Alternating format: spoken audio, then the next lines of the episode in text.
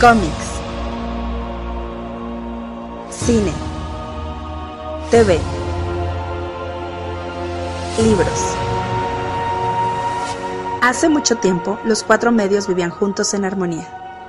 Después, todo cambió cuando la nación de fanboys atacó. Solo los bloggers, maestros de los cuatro medios, podían promoverlos por igual. Pero cuando el mundo más los necesitaba, consiguieron trabajo y se desvanecieron. Pasaron los años y dos hermanos crearon un nuevo medio, un joven podcast llamado El Café Comiquero. Y aunque sus habilidades de comunicación eran buenas, tenían mucho que aprender antes de crear un mundo extraño.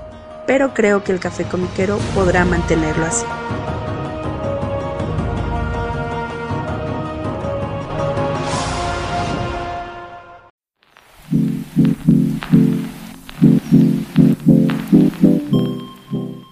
Hola, ¿qué tal? ¿Cómo están todos? Bienvenidos al nuevo episodio del Café Comiquero, el último episodio de este año. Y pues feliz Navidad.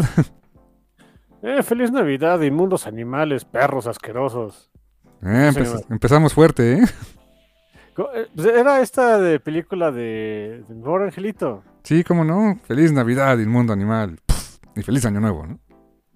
Sí, sí, sí, Ángeles del No Muy Sucio. La película ficticia de. Yo, yo mucho tiempo cuando era niño pensé que esa película era real, ¿sabías? Yo también, te lo juro que pensé que, bueno, el color y todo ha de ser como de la época de oro del cine de Estados Unidos, pero no. Ah, qué bueno que no fui el único menso. Sí, de veras, yo sí pensé que era real. Ustedes disculpan. Y dije, qué, qué, qué genialidad de Christopher, Chris Colombo de, de- de buscar ese- esa película y ponerla, pero no, no era así. No, no, no fue así. Ahora quiero que se haga, ¿no? Ándale, como la película ficticia de McVeigh en Los Simpsons, ¿no? Ándale, sí es cierto.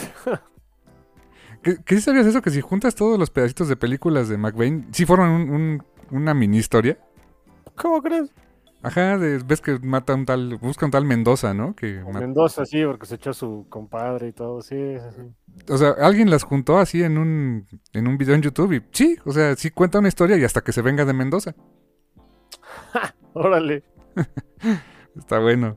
Pero pues bueno, feliz Navidad y pues tenemos el fuck you con noticias medio, deprimen- Malas. medio deprimentes para acabar el año. Sí, porque no podía acabar de otra manera el chaño. Este, noticias malas. ¿Qué más podía haber?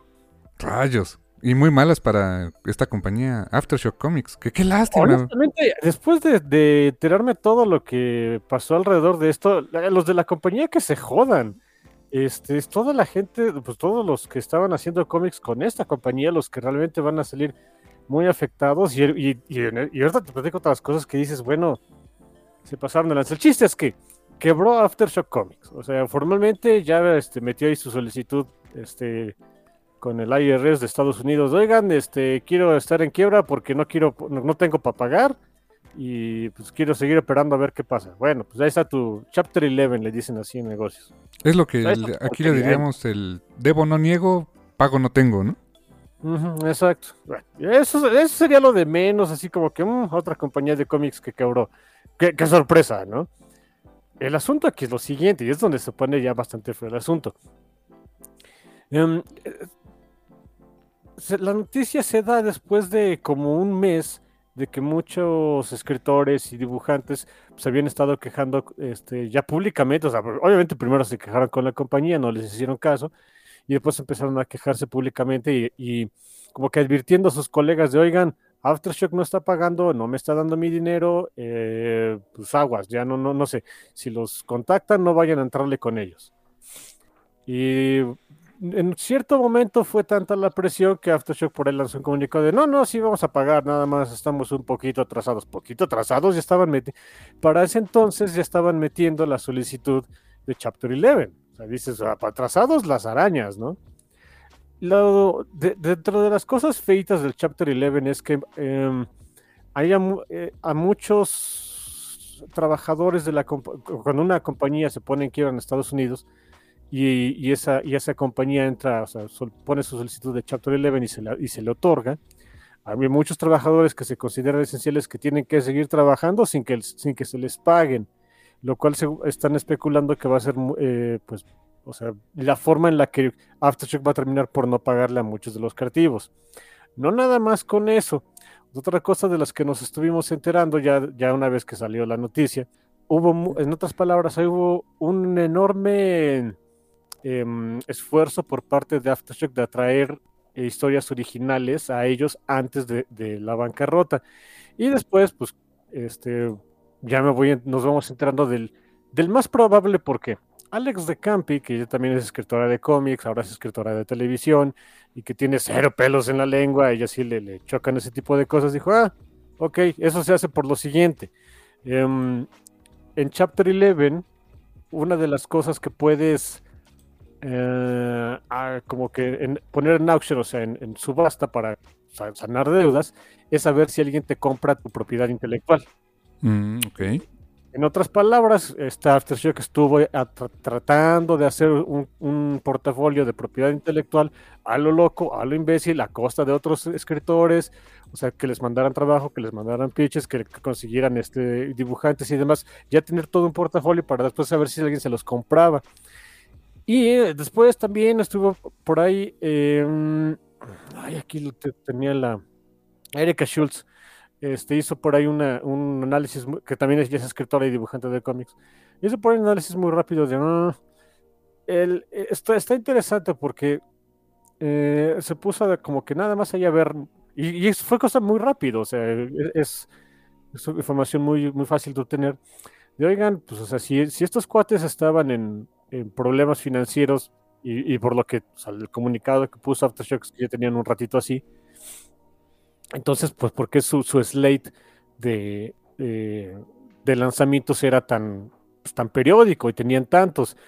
Y pues es que muchas veces las empresas, las empresas de, cómics mala leche, pues hacen ese, precisamente ese tipo de cosas de lanza todo lo que puedas, lo más rápido que puedas, sin que pues, realmente sea eh, financieramente estable, con la intención de que alguien te compre tu propiedad intelectual y salgas de ahí. O sea, es como que armaron en, no sé, de mayoreo. Tenemos todas esas propiedades, cómprenme algo, ¿no? Sí, es eso. Y, es, y se me hace, o sea, digo, más allá, obviamente, del, de la barbajada que es hacerle eso a, escritores y dibujantes, coloristas, entintadores, letreristas, editores, etcétera, etcétera. Aparte de todo eso, pues sí también molesta que sigan considerando ahí los cómics como el, side business, a ver si alguien, si alguna triste compañía me hace una adaptación y me da dinero, ¿no? Ah, eso sí está feo, ¿eh? Como en lugar de en lugar de que el cómic sea el producto principal. Sí, se, va, entonces se va Aftershock y salvo por las por los creativos que están involucrados ahí y que van a salir muy muy afectados, muchos a los a los cuales de ellos este ya no les van a pagar por ahí, de hecho, este, hay un artículo eh, del cuate este que era editor de Newsarama, que ya no es, ahorita se me fue el nombre, pero Chris algo, ¿no? Chris, algo, sí, sí, sí. Que puso ahí una explicación muy concreta, o sea, como que, a ver, este, quiebra de Aftershock para Domis, ¿no? Puso ahí eh, de qué se trata, qué repercusiones tiene, y con pelos y señales puso una lista de todos los creativos este, que salieron afectados ahí, son un resto. Bueno, si tienen chance, pues busquen por ahí ese artículo, este, para que se depriman más en Navidad, por supuesto, porque no puede ser de otra manera. Y salvo por esos creativos, que son muchos, que van a ser afectados, se va Aftershock y entonces se saben que así como estaba la compañía y así como estaban tratando pues a la industria y a los fans y a los quienes les compraban y a los que hacían cómics, pues qué bueno que se vayan, que se mueran. Qué feo, qué malas prácticas, qué, qué lástima por los creadores, creadores que pues pusieron su confianza, ¿no? O sea, pusieron su confianza en esta compañía y pues que les queden mal así. Y sobre todo en estos momentos, ¿no? O sea, eh, fin de año, este, fechas complicadas en donde hay mucho gasto, hay mucha eh, pues necesidad de tener todo, todo bien amarrado, empezando un año que luego es difícil empezar sin trabajo. No, no, no, qué, qué mal, ¿eh? Qué mal, qué mal por, por este pues había buenos productos de ellos. Me gustaban, por ejemplo, este eh, Animosity, se me hace un gran cómic. Ojalá que, que esta Margaret Bennett, por ejemplo, pues retenga derechos de eso y pueda este, llevárselo a algún lado y aprovecharlo, porque... Ah, esa es la otra, esa es la otra todavía peor noticia. No, no los pueden retener, porque dentro del contrato que tenía Aftershock, eh, daba los derechos de, publicación, o sea, los tendrás tú, pero mientras no te den los derechos de, de, adaptaciones o algo así, que era algo que evidentemente vemos que era lo que le importaba a Aftershock, no, no te los puedes llevar. Los derechos no son de, o sea, son copropiedad de derechos. O sea, mientras la compañía todavía tenga un porcentaje de esos derechos, que es la adaptación a televisión o cine, lo que sea, no te los puedes llevar. Uh, qué terrible. Se, se, ve que se avecina una larga, larga historia y amarga de este, demandas y cosas así por muchas propiedades de ahí, ¿no? Sí, muchos ya se dieron por vencidos porque ni siquiera tienen dinero para pagar un abogado para eso. Uf. No, no, no. Pues qué mal, qué mal y eh, ojalá que que pues que sea lección aprendida para muchos de pues que no se dejen, neta, o sea, que vean cómo están sus contratos y que no se dejen porque eh, las empresas de veras empresas como esta que qué malas prácticas tuvieron, pues eh, se aprovecharon de ellos. No no hay no hay otra forma de decirlo, ¿no? Sí, sí, sí, y pues es para todos, o sea, no nada más para los que trabajan en cómics o no. Las empresas no tienen su mejor eh, o sea, no tiene nuestro beneficio en su, en su vista. O sea, eso hay que forzarlo nosotros. Ah, sí, sin duda. O sea, hoy estás y mañana te vas y ponen a otra persona y eres absolutamente nada, ¿no?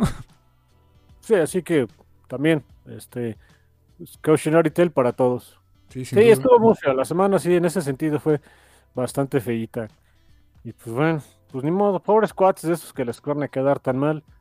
Saber si alguien por ahí, este, pues, ahora sí que pueden conseguir algún otro, otro, este, otro trabajo, otro cómic en algún otro lado, una empresa menos fea, ¿no?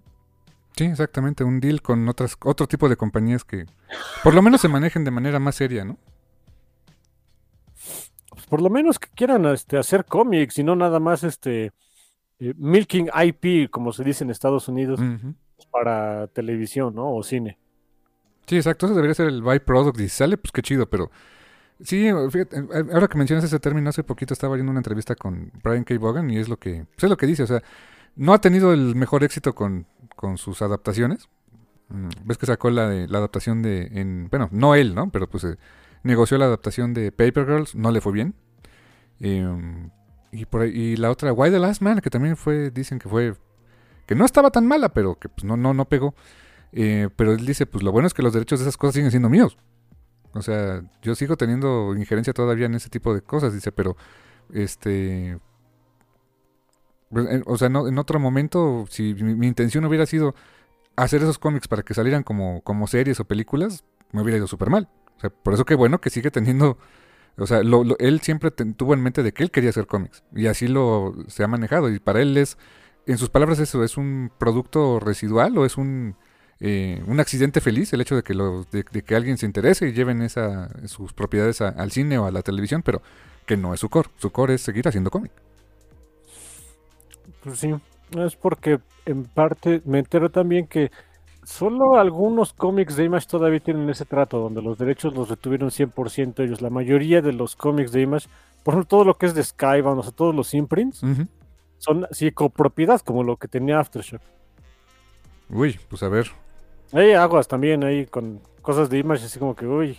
Sí, que, ya son poquitos, son poquitos los que tienen así 100% creator owned, son pocos. Eh, supongo que los de Brian K. Vaughan son de ellos. O sea, son de esos casos, pues. Sí. Fíjate, ahorita que dijiste eso de Image, eh, también escuché una entrevista con Daniel Warren Johnson. Y él comenta que, que está como un. Hay, hay, una cosa en Image que es Image Central, pero que ahí en Image Central. O sea, tú puedes publicar algún cómic, o sea, que obviamente pues llegues al acuerdo con ellos. Y sí, o sea, ellos van a publicar y todo y se van a llevar un, un, fee por la publicación, pero tú tienes que hacer todo. O sea, tienes que hacer este, o sea, la publicidad, tienes que diseñar la publicidad, tienes que hacer el plan de marketing, tienes que hacer, o sea, todo. Dice que es, o sea, e, es, extenuante de repente la cantidad de trabajo que, que es cuando es Image Central, porque al final de cuentas tú, eh, o sea, sí tienes todos los derechos, pero tienes todas las obligaciones y que dice que con Skybound, ahorita lo ha dicho muy feliz, que con Skybound pues le ha ido mejor en ese aspecto porque él se enfoca en crear y Skybound maneja varias cosas a nivel eh, de producción, a nivel legal, a nivel no sé qué tanto. Sí, pues está bonito eso, pero con esto que me dices, aguas, Daniel. Sí, e- esa es la bronca, te digo, o sea, Skybound, todos los 100 Dimas se manejan así, es co, co este, co-ownership, eh, co-right ownership, algo así es el término, ya, ya se me fue ahorita, pero sí, o sea, pues tienes parte de los derechos, no todos. Que aparte recordemos Sí. quién es el dueño de Skybound, que no tiene las mejores reputaciones en eso, ¿eh? Sí, sí, sí, Kirk- eh, este, Kirkman sí es medio canijo, ¿eh? Si no, pregunten a Charlie Adler, ¿no? Digo, a este eh, Tony Moore. No, ándale. Uy, pues sí, como dices, cautionary tale, que se ponga uno las pilas porque vean primero por ustedes, chavos, ¿no? Sí, sí, de veras que sí, está canijo. Bueno, pues moviéndonos a, otro- a otras notitas menos, menos amargas. eh, en, en notas que a México no le. A, a nivel publicación, a México no le hubieran afectado en absolutamente nada, porque eh, los derechos de este personaje, muy querido aquí en México y, en, y por lo que veo también en Estados Unidos, había mucha incertidumbre de qué pasaba con Conan, ahora que, que Marvel, pues ya oficialmente ya no tiene. ya A partir del primero de enero ya, ya no hay derechos de, de publicación de, de Conan en Marvel pues mucha gente se preguntaba cómo qué iba a pasar con Titan Comics, con, o sea, con las republicaciones de los cómics clásicos, con las nuevas, este, los nuevos títulos, todo lo que fueran a hacer con el personaje. Y digo aquí que en México no nos pegaba gran cosa, porque eh, quien tiene los derechos de publicación a nivel internacional fuera de Estados Unidos es Panini. Eh, Panini Comics en, Italia y para todo el mundo, ¿no? Entonces, pues ellos ya habían dicho de que no, pues, ustedes no hay fijón, vamos a seguir publicando como lo tenemos ahorita porque pues tenemos los derechos. Ah, pues chido. Pero para el mercado americano y quien está comprando las ediciones en, inglés y sobre todo los, eh, formatos ómnibus, pues eh, se empezó a encarecer muchísimo eh, los, los ovnis de los primeros los primeros ovnis de las colecciones de Conan the Barbarian y Savage Sword of Conan porque pues obviamente pues si ya no iba a haber porque pues eh, en- entró ese periodo de qué va a pasar, pues se empezaron a encarecer. Y afortunadamente, eh, hace poquito eh, en el canal de Near Mid Condition, este Uncanny Omar, y hoy por ahí en este en ICB2, pues ya publicaron eh, pues parte del, del plan eh, de publicación, de republicación de Titan Comics para los ómnibus. Y algo que, que comentó por ahí este Omar es que el mismo equipo que estaba haciendo la restauración de y, y- y digamos que todo todo la- el diseño de estos libros que estaba haciéndolo en Marvel lo va a seguir haciendo en Titan. Dije ah pues qué bonito o sea es las mismas personas no se quedan sin chamba pasan a otro lado a hacer su chamba y va a tener la misma eh, pues eh, digamos el, mismo em, diseño la misma calidad el mismo tipo de este de, de diseño editorial. Y que bueno la verdad me da, me da gusto por eso porque más allá de que sea, va a ser como relativamente eh, uniforme tener estas colecciones completas, eh, pues es la gente que estuvo trabajando y que pues ya tiene la expertise y lo llevaron para hacer eso. Eso está bien bonito, ¿no? Fíjate, yo- no tenía idea de cómo se podía manejar eso. Qué buena onda. Sí, la verdad sí. Y, y ya anunció entonces Titan que eh, a partir del siguiente año van a empezar a, a- a republicar, o sea, a, a poner nuevamente en circulación em, los dos las dos colecciones de Omnibus. Y empiezan con Conan the Barbarian, The Original Comic Omnibus. Em, antes, eh, este mismo Omnibus, mismo contenido, todo, todo, todo, se llamaba Conan the Barbarian, The Original Marvel Years. Ahora es The Original Comics Omnibus. Y pues eh, va a traer eh, Savage Tales números del 1 al 4 y Conan the Barbarian del 1 al 26. Se va a quedar fuera, y eso es algo que pues ni modo porque es un tema de derechos, una pequeña historia corta que, salió en un cómic de Marvel que se llama Chamber of Darkness, que es un proto Conan. Eh, si tienen ahí el, primer tomo de, Conan el Bárbaro de Panini, es la primera historia que son como ocho páginas, una cosa así, eh, escrita por Roy Thomas y con dibujo de Barry Windsor Smith, sobre un personaje que no es Conan, se parece a Conan, pero em, hace como un tipo de viaje en el tiempo de su era barbárica a nuestros días. Y luego ya empieza propiamente el, el cómic de Conan de Barbarian número uno. Eh, fue recopilada por Marvel como parte, pues, como, como una curiosidad, podríamos decir, porque fue el- la primera historia de un bárbaro publicado por ellos con el mismo equipo creativo con el que empezaron Conan. Entonces, eh, en ese sentido, el ómnibus original que sacó Marvel, pues, eh, tiene ese contenido adicional. no es gran cosa, la verdad es que eh, por completismo, pues está bonito tenerlo ahí, pero no te quita absolutamente nada de la historia, siendo muy honestos. Y este sale para junio, este primer libro.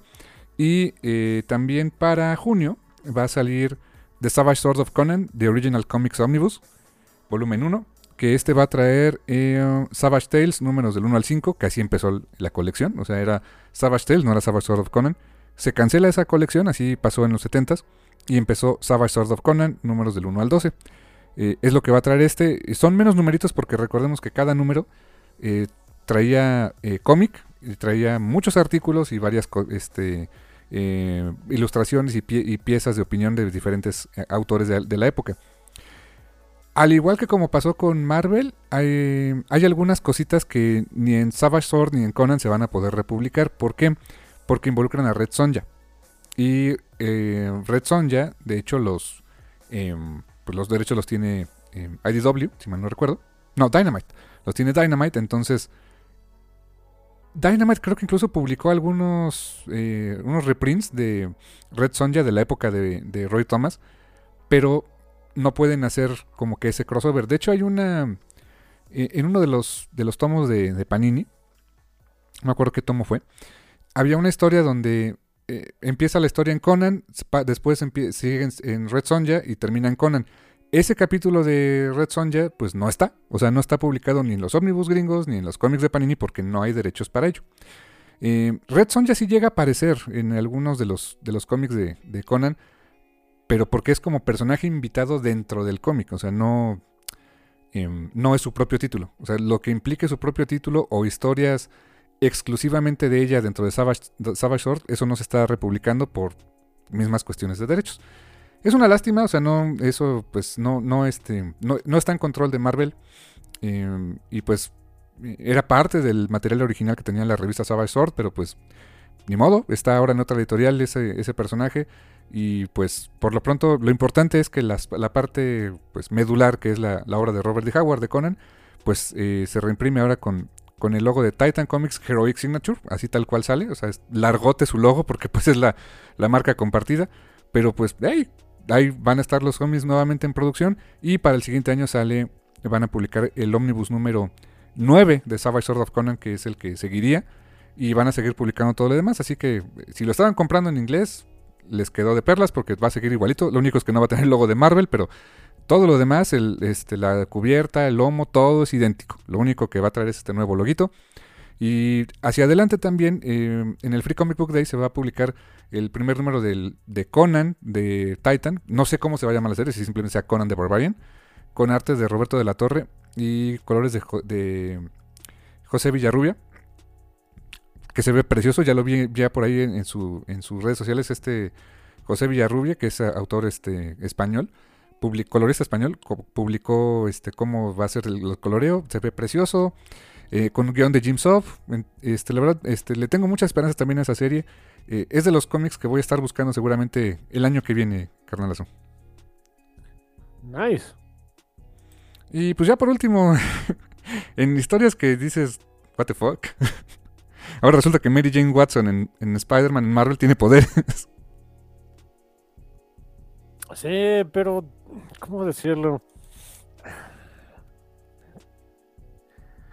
Ah, salió en una historia que estaba escribiendo Jess McKay eh, en un crossover entre Spider-Man y X-Men que se llama Dark Web. Donde para variar, a Medellín otra vez se le fue la canica y está invadiendo la Tierra con las, con las fuerzas del limbo. Ah, para variar, y es como que hobby suyo. ok como hay muchas cosas este, acá satánicas en la tierra y bla, bla, bla, bla, bla, bla. No lo sé. Eh, suena, suena estúpido, pero no se me hace tan estúpido que Mary Jane tenga poderes. Aparte, podríamos decir que quién fue Mephisto, ¿no? Sí, ándale. Para eso está.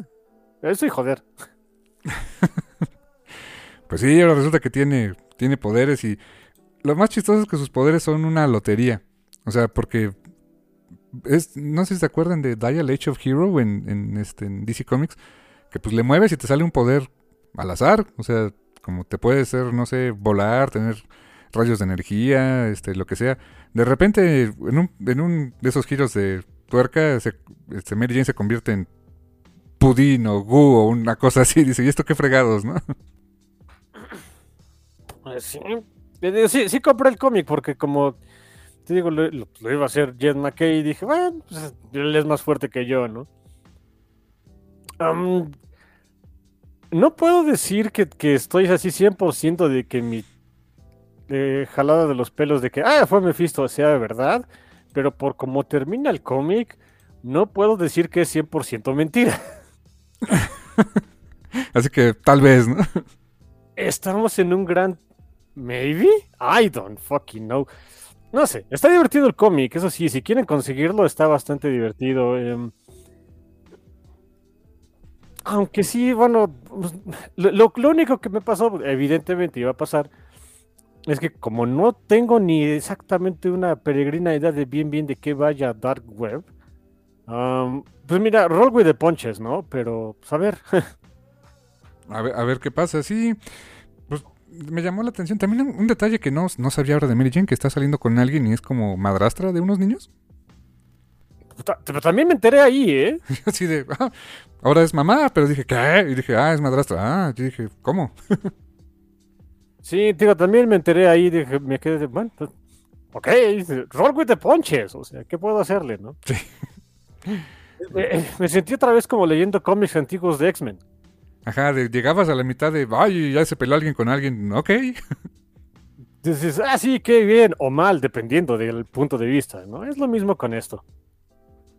Sí, ¿cómo olvidar aquel cómic de donde tienen, donde Omega retiene a, a Wolverine este en Weapon X y Psylocke es mala y la están controlando mentalmente y yo así de Ah, ok. Ah, luego veo qué pasó, ¿no? Mientras vamos a ver qué pasa después. Sí, exacto. En fin. Pues bueno, pues con esa curiosidad, esa notita, pues terminamos el fuck you de esta semana. Eh, pues un pequeño este, descansito. Eh, ¿Alguna recomendación musical esta semana?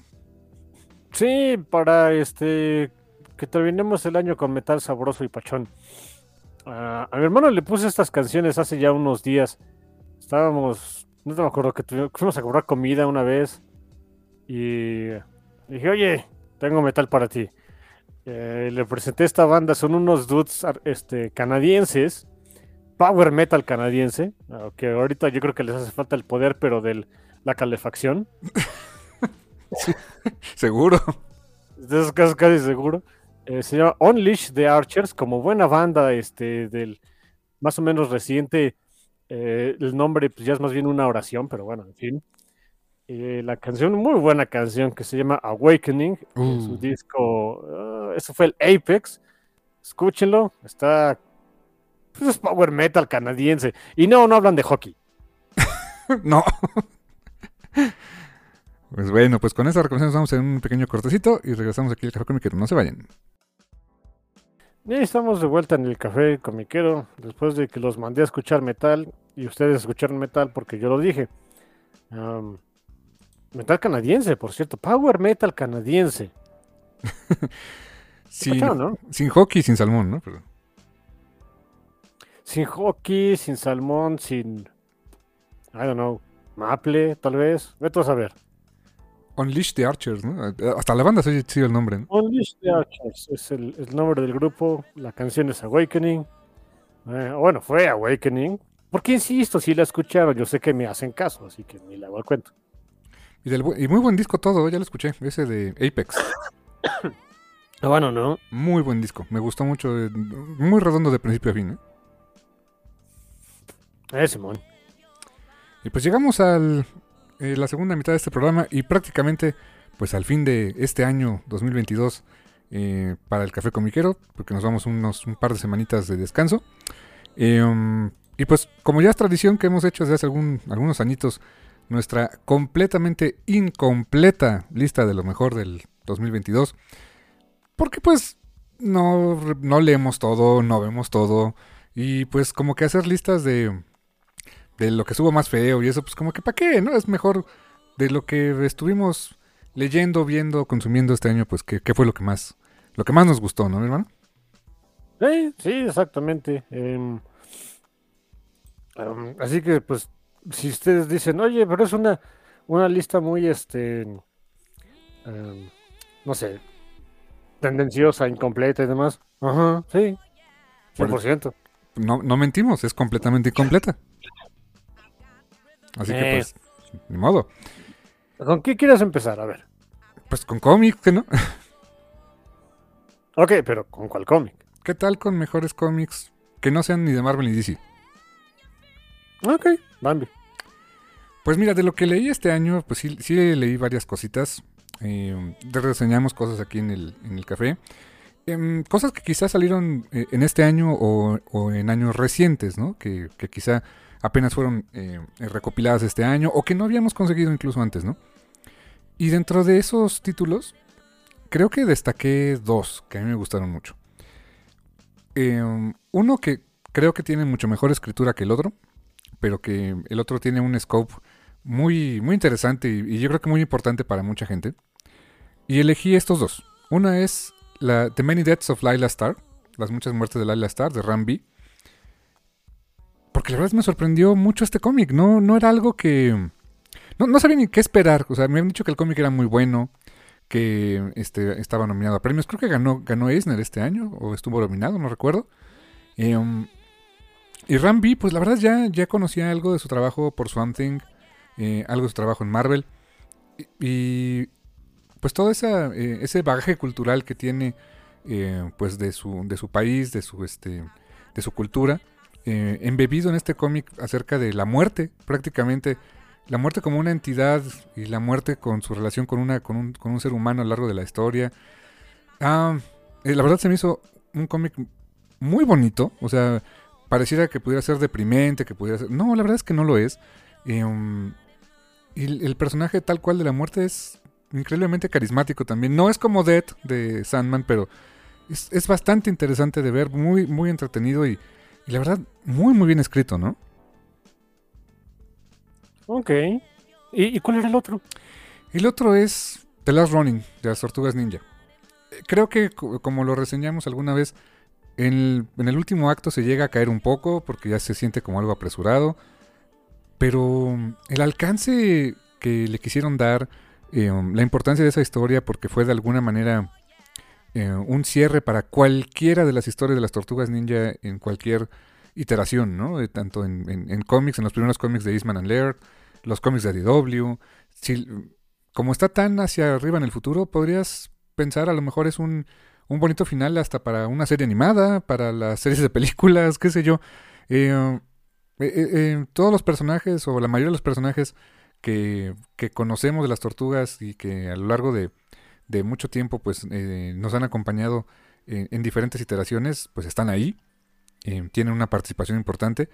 Y el que decidieran quién era la tortuga, la última tortuga con vida y cómo fue, cómo fue quedando esa historia de, de venganza, muy pues que cierra ese ciclo que iniciaron de venganza en Tortugas Ninja número uno en este de, de Eastman and Laird. La verdad se me hizo muy, muy bueno, muy interesante de leer, eh, muy bien dibujado por un, este, muy, muy, buen equipo creativo, incluyendo a un par de mexicanos, a los hermanos Escorza. Eh, la verdad, eh, me gustó también que se le diera el crédito como tal a Peter Laird, aunque pues eh, él coescribió el plot original con, con Kevin Eastman hace muchos años y aunque pues ahora no, no, no, participó directamente, pero se le dio ese reconocimiento, eh, pues fue una suerte como de más o menos reunión de, de, esos creativos y con una última gran historia que contar de, de esta tortuga, del último Ronin y de las tortugas ninja. Y pues es una franquicia a la que yo creo que siempre le voy a tener mucho cariño y pues eh, me gustó bastante leer, leer esta historia, que por cierto sí salió, salió la, la publicación el, el hardcover este año. Y lo que me dio mucha, mucha curiosidad es que trae una introducción de Robert Rodríguez, eh, donde habla acerca de, de cómo él y su, su, hijo estuvieron leyendo este cómic, que les ofreció, que, este, eh, por qué es importante para ellos. Y esa, esa intro fue firmada o fue escrita un 3 de marzo de este año, que es justamente mi cumple. Entonces, eh, se me hizo bastante bonito ese detalle también. Órale, ok, ese, ese, último detalle estuvo todavía más bonito. No, sí. Para mí serían esos dos, dos grandes títulos no este no Marvel ni DC que leí este año. Ok, ok. De que yo puedo decir que, eh, mira, el que más me gustó es Barbaric, fríguense todos. De hecho es mi cómic del año, pero porque soy muy fan, porque es muy divertido, no se toma en serio. o bueno, o mejor dicho, se toma en serio lo, lo suficiente como para no ser, qué curioso, se toma en serio lo suficiente para no ser ridículo. Para no ser una parodia, ¿ok? ¿Mm? Huh.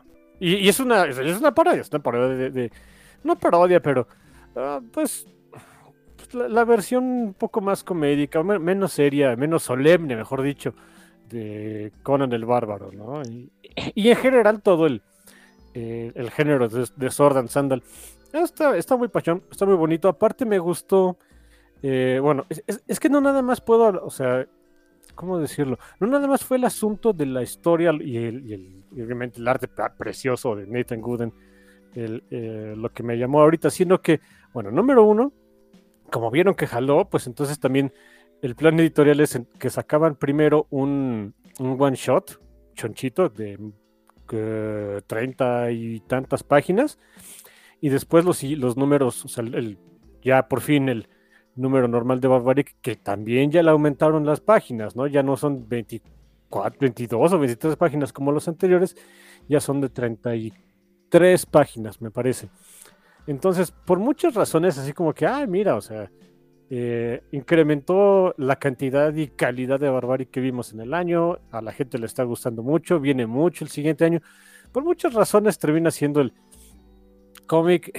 Es que fíjate, decir cómic que no es ni de Marvel ni de ese que más me gustó, es que la verdad, eh, pues es que es de lo que más leo. No es, o sea, eh, y ahora sí que no es darme así de, ah, es bien indie el rule. No, no, no, no, indie mis polainas, o sea, Image no es indie y me gustaron muchos cómics de Image, ¿no? Este, em, por ejemplo, también sea, un, un, un shoutout especial a su, su este, antología de, de, de aniversario que ha estado saliendo de Image, que ha estado muy buena. Sí. Y siento que esa es su versión de Image de, de agarrar la escopeta de perdigones y tirarle los patos a ver qué, a ver qué, qué jalo, ¿no?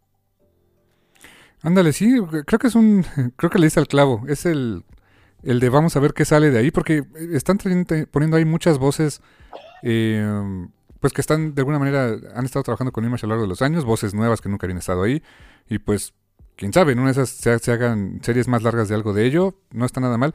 Pero como colección así antológica, es muy divertido leerla cada mes, ¿eh?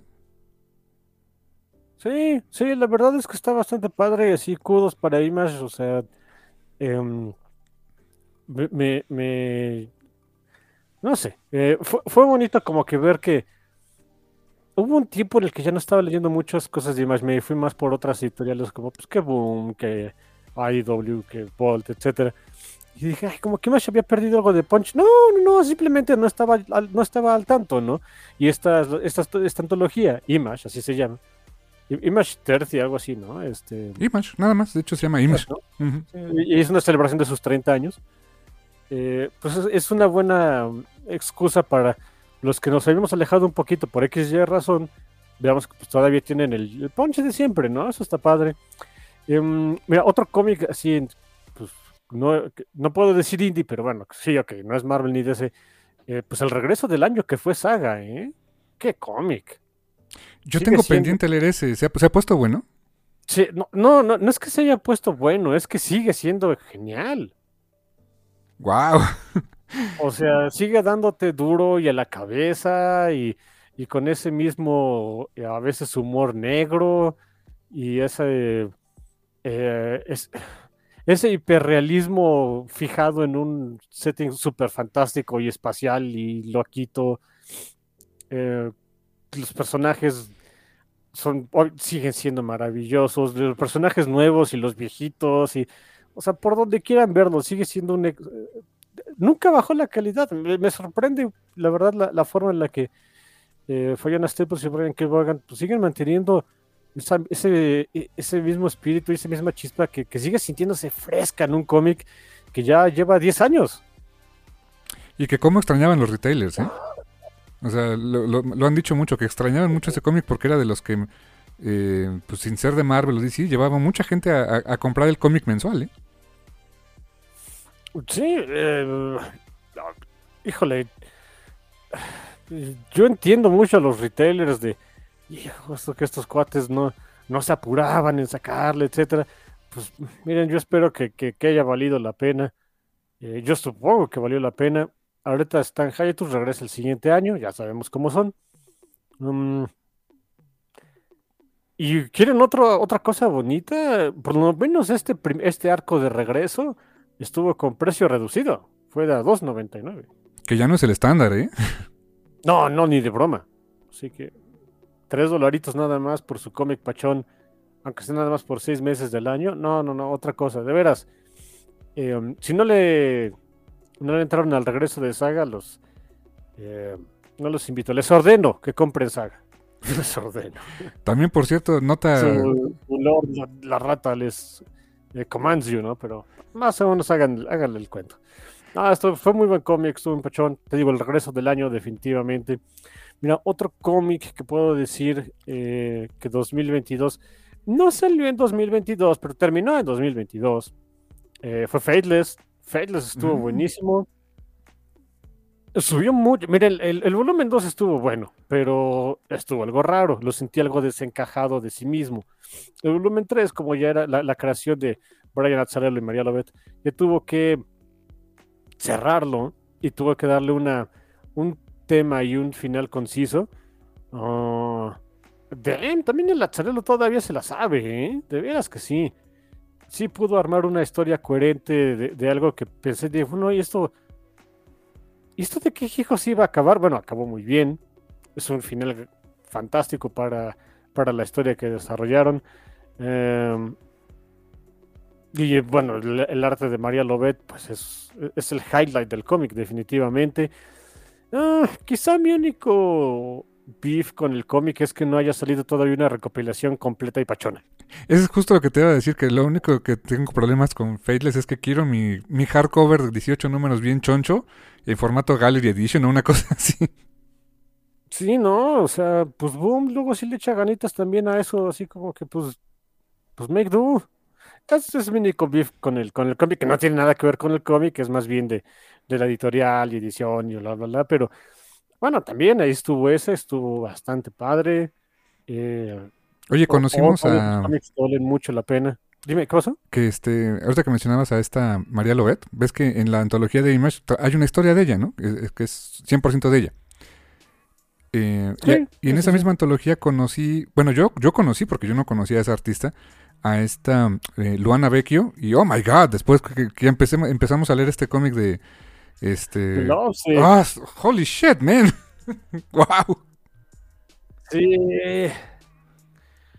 algún día ya vamos a hablar más largo y tendido de Lovesick. Pero tengo miedo de, que les guste demasiado Lovesick a ustedes. sí, no. Es bastante duro de leer, ¿eh? Sí, ándale, también es yo también, también conocí a Luana Baker a través de esa antología, fíjate. Me gustó mucho su historia, Gospel for a New, New World o New Century, no me acuerdo cómo se llamaba. estuvo, estuvo, bien, estuvo padre, estuvo loquita la, este, su, su historia de tres partes. Y dije, bueno, ¿y qué más ha hecho? Sé que tiene otros cómics, pero, sé pero vi que iba a empezar este de Lovesick. Lo seguí aparte por dos interacciones que he tenido con la señorita Vecchio, se me hace súper buena gente, súper pachona este, eh, no sé, se sintió bonito que me pusiera como que dos gramitos de atención, estuvo pachón. Eh, su cómic de Lovesick está muy bien hecho, van apenas dos números, me parece que la siguiente semana sale el tercero. Ah, pero sí, o sea, not for the faint of heart, o sea, está cañón, ¿eh? Sí, sí, sí, definitivamente para adultos ese cómic, ¿eh? Sí, Diego, por ejemplo, creo que fue otra eh, otro buen acierto por ahí de, esta antología de Image. Em, bueno, yo creo que aquí, le le porque si me pongo a hablar de más cómics de que, de acá, entre comillas, indie, que estuve leyendo en el, en el año, pues nunca acabamos, ¿no? Así que, ¿con qué quieres seguirte? ¿Qué tal con DC Comics? Ok, yo cuando mi hermano me dijo pues, que, había que hablar de lo mejor de DC, me quedé por un segundo pensando de, yo, yo esas, o sea, las notitas que traigo, dije, no, es que me las salté porque en mi cabecita pensé que yo nada más había leído dos cómics de DC este año. No es cierto, sí leí más. Este, ya mi hermano me hizo darme cuenta de que sí leímos más y todavía estuvieron pachones. Y de esos cómics de DC, de hecho, eh, reseñamos tres en este año, eh, obras completas. Eh, dos son de Tom King. en mi lista. Em, y el primero se me hizo de lo mejor que he leído de DC Comics en años. O sea, em, porque no, no estoy, la neta es que no estoy siguiendo su línea principal de DC. Ya me hice muchas bolas, que si Future State y que si cinco años después y que siempre no. No tengo ni idea que Bendis estuvo en Superman, que luego Bendis en la Justice League. Sepa, o sea, sé que viene una nueva crisis o ya hubo una nueva crisis, este, em, que iba a haber un nuevo reboot o ya lo hubo, no tengo ni idea. Pero esos proyectos de Black Label, por ejemplo, donde pues cada quien hace lo que se le da la gana y pueden o no estar en continuidad, eh, um, o hay, cómics que están en continuidad en DC, pero pues que se tienen a ellos mismos. Eso es lo que me gusta, honestamente. Lo demás, no sé, tal vez algún día me ponga muy, al corriente, pero hoy me da hasta flojerita. Y en este tenor, eh, es el hecho de lanzar miniseries o maxiseries eh, perfectamente eh, planeadas y, definidas para ser incluso coleccionadas en, una, en un solo libro. Y, sobre todo que tienen esa planeación para hacer algo coherente y, bien escrito, eso es lo que me, me ha llamado la atención de DC. Y de esas, quiero destacar Strange Adventure, de Tom King's, de Tom King, Mitch Gerards y, Evan Doc Shaner, condenada historia buenísima, la edición está hermosa en el hardcover, ya hubo una versión softcover que salió creo que hace un par de meses o un mes. Em, el, scope de esa historia es, fantástico, em, es una reinvención o una reinterpretación muy dura. No, no, no me gusta decir oscura porque no es oscura, no es grim and gritty. Es una versión muy dura de Adam Strange, un personaje que básicamente es Flash Gordon, es aventuras espaciales, wow, sí, pistolas láser, jetpacks, todo lo bonito de la vida, sí, todo eso está muy chido y sí lo hay. Y hay peleas con, alienígenas y todo eso, claro, pero es una maldita guerra. Es una guerra que afecta eh, la, política, que afecta la vida eh, de, las, de las criaturas, porque no son humanos, pero las criaturas que, que, viven eh, a, la sombra de una, de una guerra interplanetaria. Em, hay crímenes de guerra y el por qué se cometen crímenes de guerra y, el, la resolución de ese cómic. Uf, o sea, un poco me recordó lo que me dijiste ahorita de Saga, ¿no? Que son eh, temas muy, eh, muy realistas, muy humanos, muy mundanos, pero en un setting completamente fantasioso. En este caso, pues no es fantasía espacial, es space opera. Uf, eh, es, es, es, duro de leer. Es una lástima que, que Smash pues no, no tenga intención de publicar o no se ve intención de publicar Strange Adventure en México, a pesar de ser Tom King. Pero e, es una obra que recomiendo muchísimo. Yo creo que es de lo mejor que he leído de DC Comics en años. Y esa combinación del arte de Doc Shainer y Mitch para diferentes etapas, em, o diferentes líneas temporales. No es, que, no es que ocurran diferentes líneas temporales, sino bien entre pasado y, presente, o, un planeta y otro. ¡Wow! Es, eh, es un cómic redondo. 12 numeritos, un solo libro. Eh, recopilado, como les comento, en un hardcover. Ya también salió en una versión pasta blanda. De lo mejor que he leído en DC, súper recomendable para este año. Eh, a la verdad, me, sigue sorprendiendo que Tom King. A veces hit and miss, pero es más hit que miss, honestamente.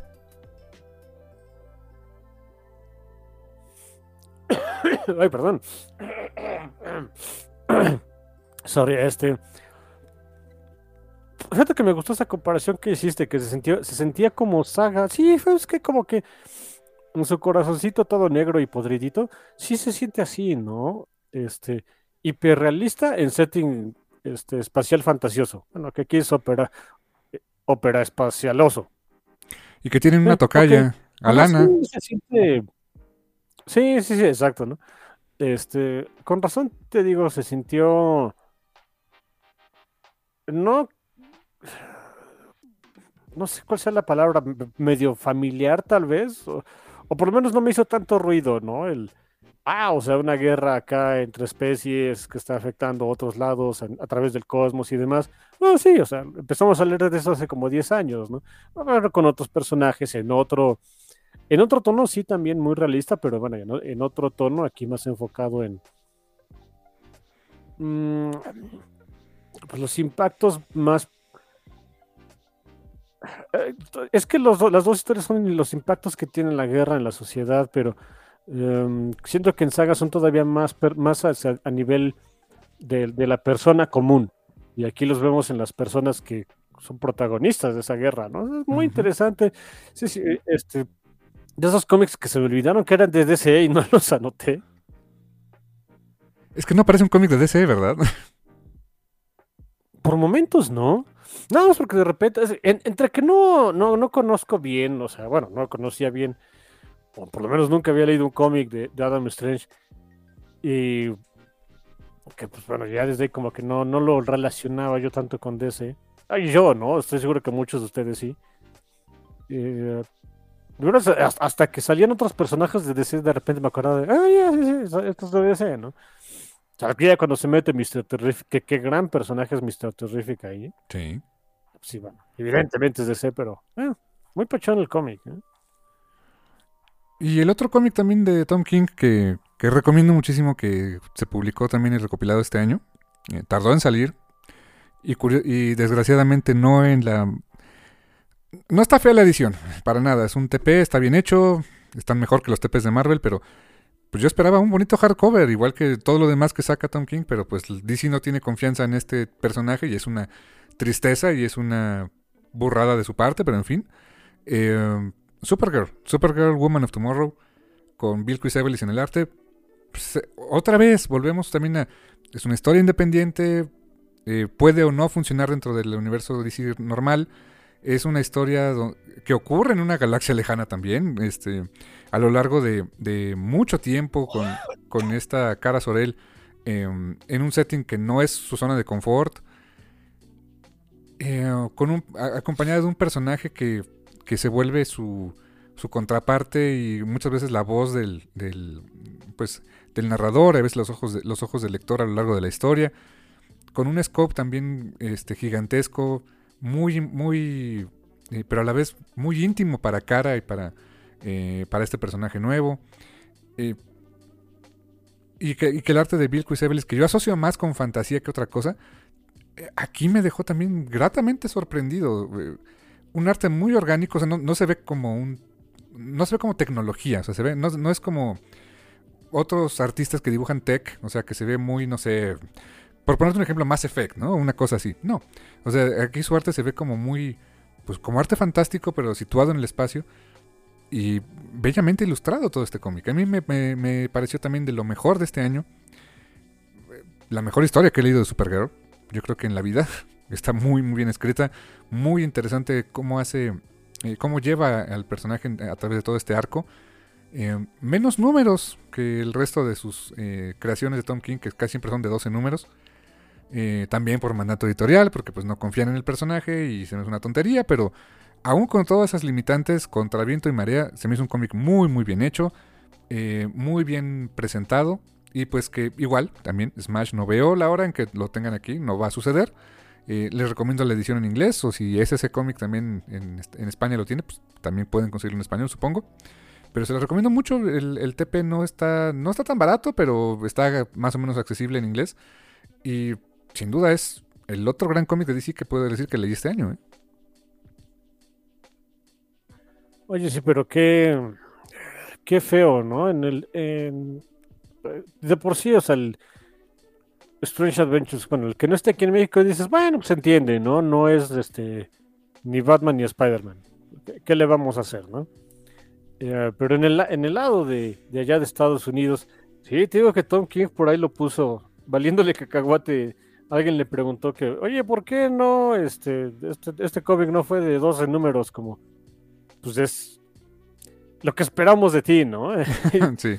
Es, es, como ese chiste, como ese meme de los Simpsons, ¿no? Ya haz lo tuyo, Bart, y es Tom King acá de 12 números de, un personaje siendo triste, ¿no? sí.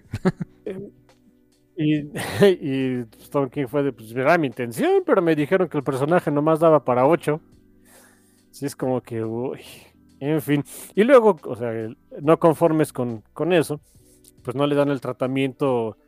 O sea, si, si ven que. Y jaló bien, el cómic le fue bastante bien. Y viendo aún así de. No, sigue sin ser este. Eh, sigue sin jalar. No, no, es Batman para ellos, así que no hay tratamiento Tom King, no hay este hardcover. Ahí te damos un TP de 8 números. En fin, feito, pero sí. Fíjate que yo em, los cómics que había puesto son cómics que técnicamente no han acabado, porque me fui muy por la idea del floppy en, físico, ¿no? Pero bueno. Eh, puse eh, Aquaman, Andrómeda y Poison Ivy, que son muy buenos cómics. Oh, claro. Claro, Poison Ivy, bueno, está, buenísimo. sí, sí, sí, eh, pero otra vez, ¿no? Este, realmente no han acabado. Em, en el caso, por, lo menos, de, de Poison Ivy, no acabó porque no sé en qué momento, pero por ahí nos avisó la señorita J. Willow Wilson perdón, que eh, la editorial le dijo, oye, pues esta cosa está jalando bien, iban a ser seis números, échate 12, ¿no? Así que bueno, esa es una buena razón de la por qué, todo, por todavía no ha acabado. Es, una muy buena razón de, que el cómic le esté yendo bien, de que a la gente le esté gustando.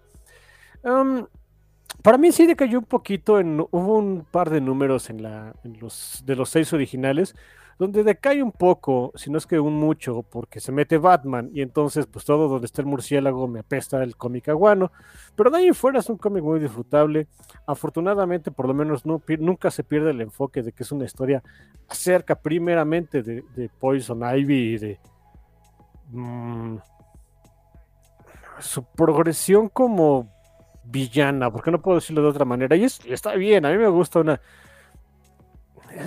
pero qué tan villana puede ser, es, que es, no sé, tiene que leerlo, ya después lo platicaremos, no les spoileo nada.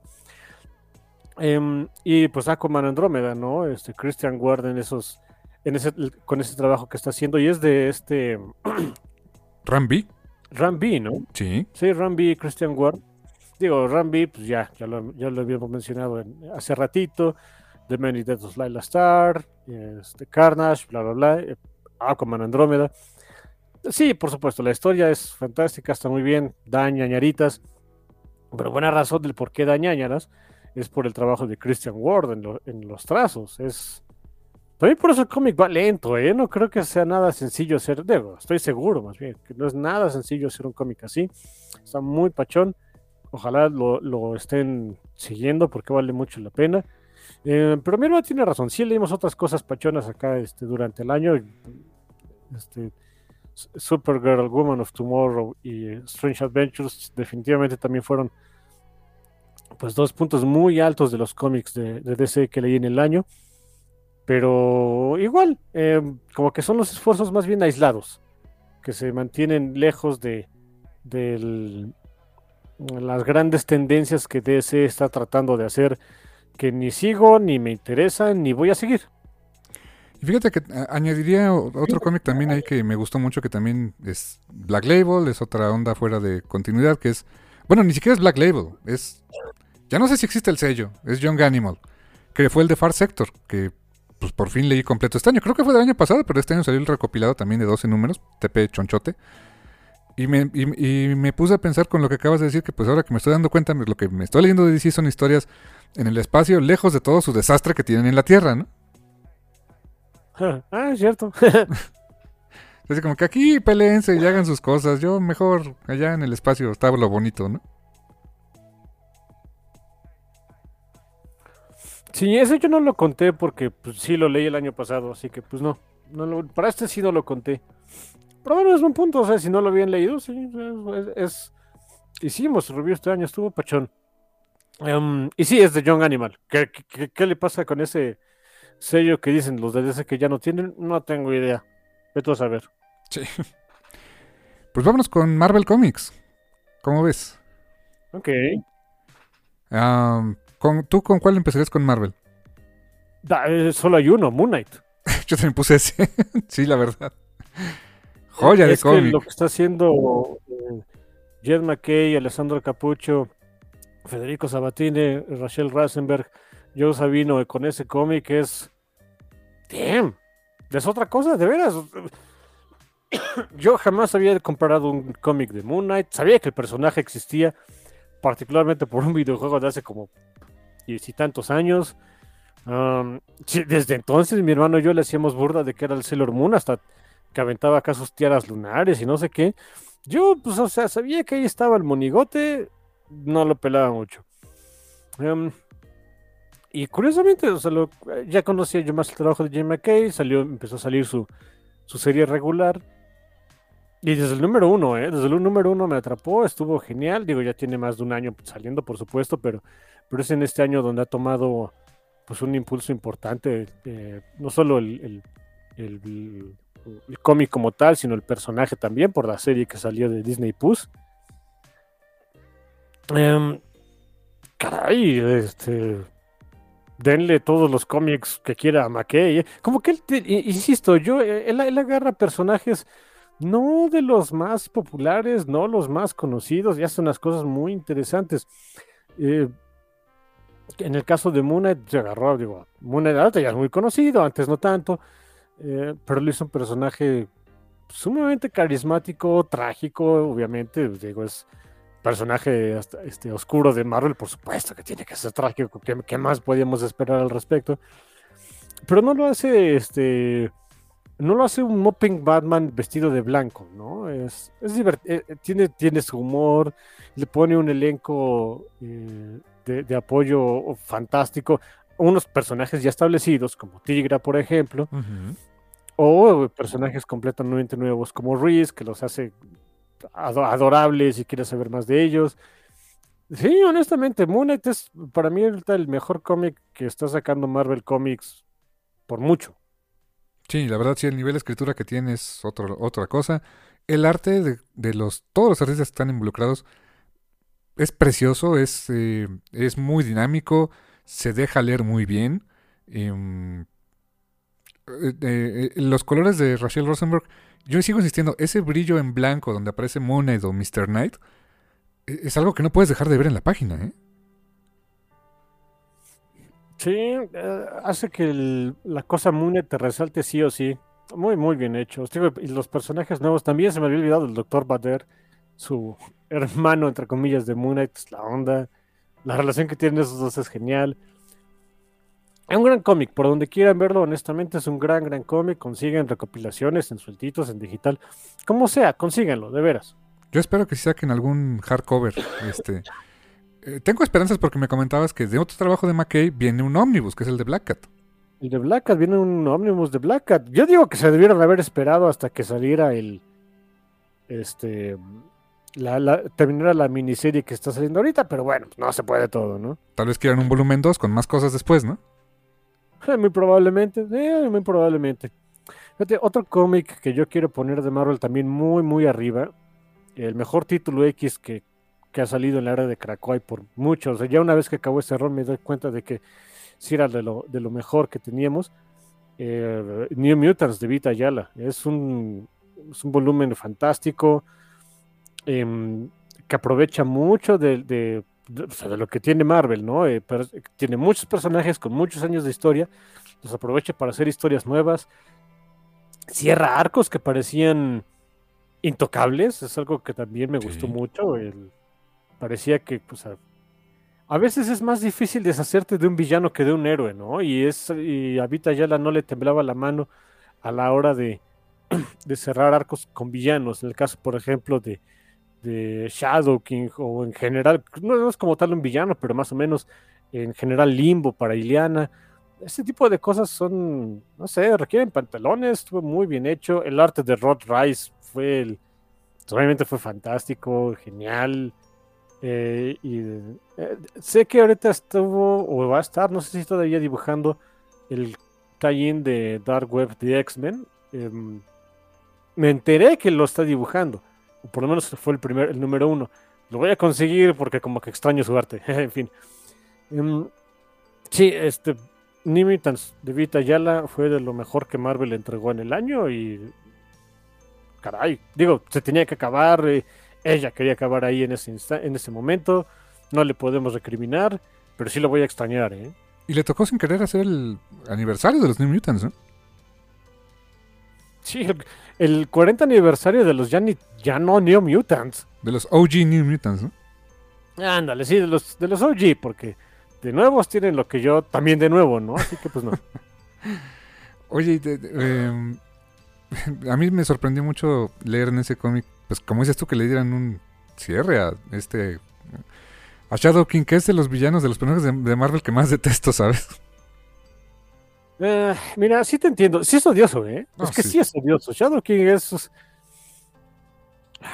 No lo pongo exactamente al nivel, pero comparativamente pues, es como un Cameron Hodge, ¿no? O un, un William Stryker, que es de... Ay, sale- salen esos cohetes y es de... Ay, estos- ya sabes cuál es su gimmick con los X-Men, no van a hacer otra cosa y, y es volver a ver, ser- ver, ver, este, hacer lo mismo. En fin, Te digo algo que me pasó, este- algo que me pasó bien curioso. dime, dime. Eh, um, digo, no tiene, no, es una historia, un- una anécdota ahí medio random, pero pues resulta que a- acá en la casa eh, hay un cuarto donde tenemos el closet y, de y ahí luego de repente mi esposa pone sus cosas en algún estante, alguna cosita así, y había una cajita de una una caja larga de una secadora de cabello o, o rizadora, vete a saber qué es. Pero entonces nunca había dado cuenta y, me, y este un día me estaba yo cambiando ahí volteo la mirada y la cajita me, me quedó justo así a nivel de, de vista.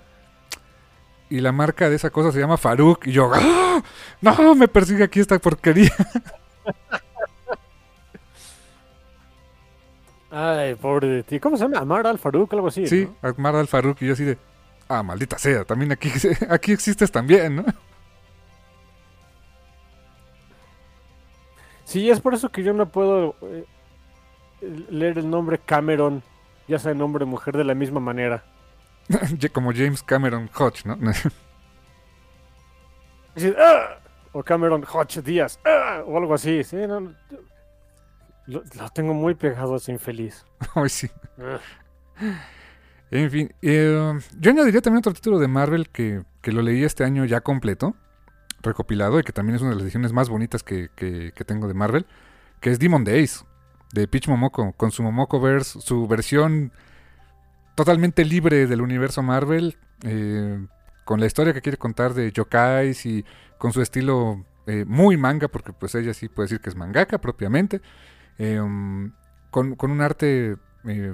que inmediatamente lo ves y dices, es, es Peach Momoko, tiene un, eh, eh, un, un nivel de, de entendimiento de los personajes dentro de su contexto y de, cómo quiere transmitir su cultura, está muy, muy, muy basado en yokais y todo ese tipo de cosas que también, eh, gracias Rumiko Takahashi, porque por ti aprendí muchísimo de eso y no me agarró este en curva. Es, es un cómic, la verdad, hermoso y que, y que lo más bonito es que va a seguir, va a continuar. O sea, va, va a, ver, va a ver más del Momoko Verse y yo estoy más que feliz por eso. ¿eh? También, qué, bu- qué bueno, sí, se me estaba pasando. Eh, estuvo pachón. Todo lo que haga Pitch Momoco, pues ahí estamos, porque la verdad se pone muy, muy a gusto. Em, Ay, traía por ahí otro de Marvel. ¿Cuál era? ¿Cuál era? Bueno, no, no es exactamente como que algo en general de Marvel, pero. em, Pues me llama la atención que los X-Men siguen. They keep going stronger. O sea, no, no, no vemos para cuándo se acabe esto, ¿eh? Sí, Krakoa tiene para rato todavía. ¿eh? Sí, a, la gente, a los creativos y fans les ha gustado, así que pues ahí vamos a seguir con nuestros hermosos conceptos como el Crucible y todo eso. Ay, ese sí fue el que dije, no, esto es un insulto, al igual que lo veía Nightcrawler. Me encanta nada más este recordarte para que re- relinches un poquito, pero bueno. sí, como que deshonor para su vaca, mutantes. En fin. ¿Con qué quieres seguir, mi hermanejo? Ah, nada más otra mención también, porque es uno de los cómics que estoy disfrutando mucho. Strange Academy, no sé si estés de acuerdo conmigo, pero condenado cómic Ah, más ok. bonito, ¿eh? Es, es buen punto, ¿eh? Sí, sí, sí. Strange Academy está muy pachón. Em, léanse el volumen 2. O sea, bueno, o sea. lo nuevo que está saliendo, pues, de, de Strange Academy. Ay, a veces es un poquito difícil seguirle la, la, la- la onda con esto, pero bueno. Lo nuevo que está saliendo de Strange Academy, que se puede considerar como que segundo volumen, que es em, Finals, creo que se llama la serie. Está muy bueno. Eh, mantiene el mismo espíritu, super pachón. ¿Eh? Eh, de veras, ¿eh? De también de lo mejor que ha estado saliendo de Marvel por mucho. Oh, sí. Y pues, ¿qué te parece si nos vamos con las mejores series de TV streaming? Éntrale. Bueno, tengo varias, pero Ah, para, para mí, la mejor serie que vi en el año, que me tuvo al pie del asiento y que semana con semana la esperaba y que ahora no sé qué hacer con mi vida cuando no está, es Cañaveral de Dragones, que diga Hou- House of the Dragon. Amé la maldita serie cuando no tenía ni la más mínimo interés de verla. O sea, cuando el día que se estrenó fue así como que, ah, mira, se estrenó hoy. Y como tanto la aventaban en, en los promos de HBO Max, dije, bueno, pues a ver, vamos a verla. Ok, a ver, dime más. Mm, a ver, veré el segundo capítulo. Vaya, a ver, dime más. Y conforme iba pasando el tiempo, no, no, no, me, me enganchó muchísimo. Eh, se me hace que está muy bien escrita, eh, muy bien planteados los, eh, pues los, los personajes a lo largo de mucho tiempo. Eh, el hecho de que tuvieran que hacer recast, o sea, dedicar cinco semanas a que los eh, espectadores se encariñaran con una versión joven de dos personajes en particular y que luego fueran reemplazadas por otras versiones más adultas, eh, literalmente a media temporada, sí se sentía incluso como que estabas viendo mm, otra temporada, o, o- sea, cambiaba drásticamente la dinámica entre, entre varios personajes. Y la verdad es que no se me hace nada fácil de tomar esas decisiones eh, en una serie pues que, que, trae mucho lastre por Game of Thrones, ¿no? O sea, pues de, no lastre quizá en mala onda, pero pues que tenía que vivir eh, a la expectativa de lo buena que fue Game of Thrones en sus primeras temporadas y lo cuestionable, desde mi punto de vista, que fue en las últimas dos, especialmente la última. Eh, y que ah, hubo gente que quedó muy desencantada de, eso, de esa historia de, de Game of Thrones. Y que pues, quizá yo era de ellos, ¿eh? Que cuando apareció House of the Dragon digan, eh, pues vamos a ver. Y no solamente eh, cumplir con esas expectativas, sino superarlas y con creces, para mí fue una grata sorpresa.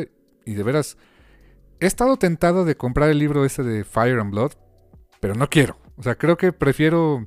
Ya sé que eh, hay cambios y todo ese rollo, pero prefiero seguir viendo la serie. Me- tengo, la, tengo el plan de que el día que acabe la serie, voy a leer el libro. Lo voy a comprar y lo voy a leer, pero, pero no ahorita. Quiero, no quiero eh, ese, ese, em, esas expectativas de, ah, es que esto no pasó como en el libro, o, tener ese tipo de, entre comillas, spoiler. La verdad es que no. Eh, como me pasó con Game of Thrones. Con Game of Thrones, para cuando llegamos a la temporada 5, ya había leído todo a Song of Ice and Fire y pues había cosas que yo esperaba ver y no pasaron, había cosas que no me esperaba ver y que dije esto porque está aquí. Eh, quizás ese fue uno de mis errores con Game of Thrones en su momento, ¿no? Eh, esperar una adaptación muy, muy, muy fiel a lo que había hecho George. R. Martin en sus cinco libros. Eh, creo que no quiero esto en esta ocasión, y no por flojo de que no quiera leer el libro, pero me gusta, me gustó ver, ver esta serie, quiero seguir viendo esa experiencia y la espero muchísimo. Y va a ser una espera larga porque el siguiente año no va a haber, es hasta el otro año, 2024, cuando, cuando regrese Cañaveral de Dragones. Eh, si no la han visto, muy recomendable, 10 episodios, fantástica serie. Ok. Bueno, se ve que sí te gustó, ¿eh? Oh, sí, muchísimo. Um, yo así a ese nivel, o sea, no. Creo que no tengo ninguna serie así de. Que, que haya visto de streaming. No, no, no realmente. Um, ay, perdón. Se nota que traigo todos, ¿no? Um, Pero, ¿qué podemos decir de las series? Um, miren, disfruté mucho Andor. Tuvo pachona. Sí, bastante. La mejor de Star Wars este año, ¿eh? Sí, sí, claro. O sea, salió nada más esta y la de Kenobi, ¿no? No, y este, Boba Fett. Ay, Mandalorian. Pre- este. Pre-Season 3, ¿no? Sí, claro, claro. Sí, sí. O sea, eso estuvo padre. El asunto es que. Pues no era de Boba Fett la serie. En fin, eh, ya no voy a quejar de eso. Me, me dieron más Mandaloriano, así que realmente no me puedo quejar, ¿no? Em, ¿Qué otra cosa estuvo, estuvo por ahí pachona de series? Bueno, terminé esta semana de. La semana. No, la anterior terminé de ver este Dragon Age Absolution. Ah, van a decir que parezco disco rayado, pero siento que esa es otra serie que. Pues de veras, si nunca han visto nada de Dragon Age, esa sí para que vean, no la vean, ¿eh? Si no saben nada de Dragon Age, o sea, véanla si quieren, pero. Pues no, no les. Va a decir absolutamente nada la hija serie. Yo la disfruté como enano porque me gustan mucho la historia de Dragon Estoy muy, sigo mucho, sigo muchas historias, están padres. Pero sí, así como que un standalone, no, eso sí no la vean, ¿eh? o, véanla, eh, que fuera yo policía, ¿no? Em, pero no sé, es más, no quiero darle spoiler, pero hay una hay un epílogo dentro de la serie y ese epílogo de veras, si no jugaron así fregado, fregado, por lo menos han estado muy bebidos en la historia del, del, segundo juego, no, les, no les dice nada, ¿no? Así como que, ah, bien por ti o mal por ti, dependiendo. Y pues, para quienes sí jugamos esa cosa, nos quedamos de, oh, holy fuck, ¿no? O sea, esto se va a poner todavía más feo, porque el mundo de Dragon Age en general es feo.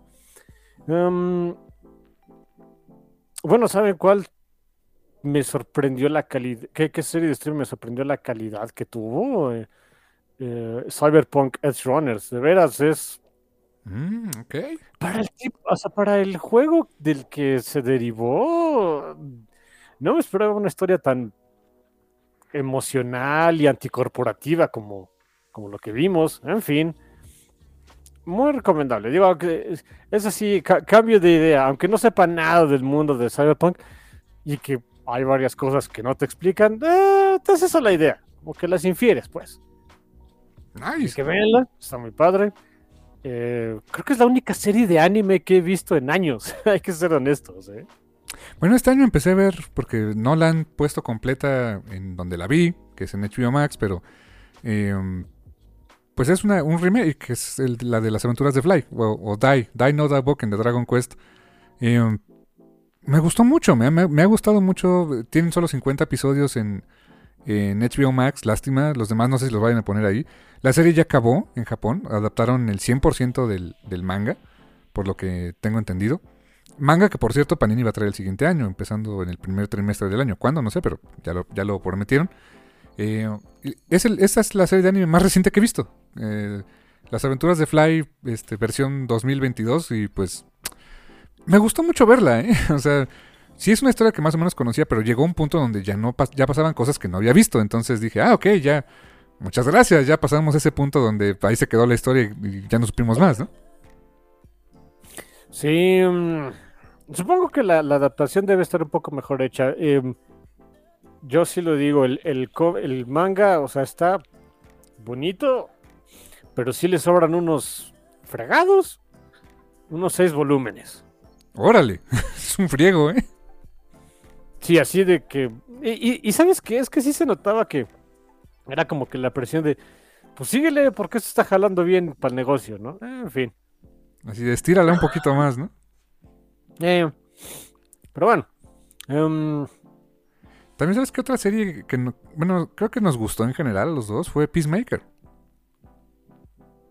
Ah, Peacemaker, salió este año, claro, claro. Muy al principio del año, pero eh, esa también la iba siguiendo semana con semana. Muy divertida, muy bien, o sea, eh, eh, me sorprendió mucho John Cena. O sea, me, me imaginaba un personaje de una sola nota y pues no tanto, o sea, tiene varios matices el personaje que hizo y actúa muy bien. John Cena, la verdad, actúa muy bien era luchador, tienen que actuar bien. Sí, sin duda, ¿eh? Em, y ese, ese mundo chiquito dentro de DC que se, que se inventó ahí James Gunn, fantástico. ¿eh? A mí me gustó toda la serie. Sí, fíjate que se me había olvidado, se me había olvidado por completo que Peacemaker había salido este año. Eh, ok. Y también darías una buena mención a The Voice, temporada 3, o sea, es una tercera temporada, ya, ya, ya tiene, sus, tiene, su lona recorrida. Pero creo que fue bastante. Eh, eh, el, cliffhanger que nos dejan esta temporada se me hizo muy bueno. Eh, um, las interacciones entre los personajes, como que han evolucionado mucho. Químico y Frenchy son fantásticos. O sea, hacen una, tienen una química muy especial. Um, Butcher sigue siendo un badass. Y este Homelander, pues es una basura y pues es el perfecto antagonista para todo esto, ¿no? Sí. parte de mí tiene miedo de ver qué sigue, ¿eh? Sí, ¿a dónde se puede poner esto, no? Porque progresivamente se va poniendo más feo y ahí andamos, ¿no? En fin. ¿Y te acuerdas que hubo una serie de cortos? Este era, ¿cómo se llamaba? Eh, Diabolical. Diabolical, sí, sí, sí. Y va a haber una serie, un spin-off de un, digamos como la parte, como una especie de, como de escuela, la, la parte adolescente, digamos, de este, de, de estos superhéroes de The Voice. O sea, un spin-off de la serie, creo que el siguiente año. En espera de la siguiente temporada, así que pues, ah, o sea, hay The Voice para rato, ¿eh? Pues es de lo que yo creo que más les está dando este rating por ahí a, a Amazon. Y creo que viene también ya la de Invincible, ¿no? La nueva temporada. Sí, dijeron Ya primer semestre del año. Sí, sí, sí, eso va a poner bueno, se va a poner pachón. Mm, ¿Quieres continuar con algo? O Pues las últimas, ¿cómo ves? Mejor película, ñoña o, o similares. Ok, pero híjole, es que esa sí está canija porque no es que hayan sido malas las que vi, pero no hay nada que yo pueda resaltar. ¿no? Yo tampoco. es lo que quería comentar también que, em, pues francamente, eh, creo que la única película que hubo de DC Comics este año que fue Black Adam, pues estuvo, ahí estuvo, ¿no? Eh, allá anda, Ahí anda. se hizo. sí. Pueden verla ya en HBO Max si quieren. Este, dice The Rock que le- si la quieren ver o no le vale un cacahuate porque ya no le interesa nada en la vida. Ok, ok.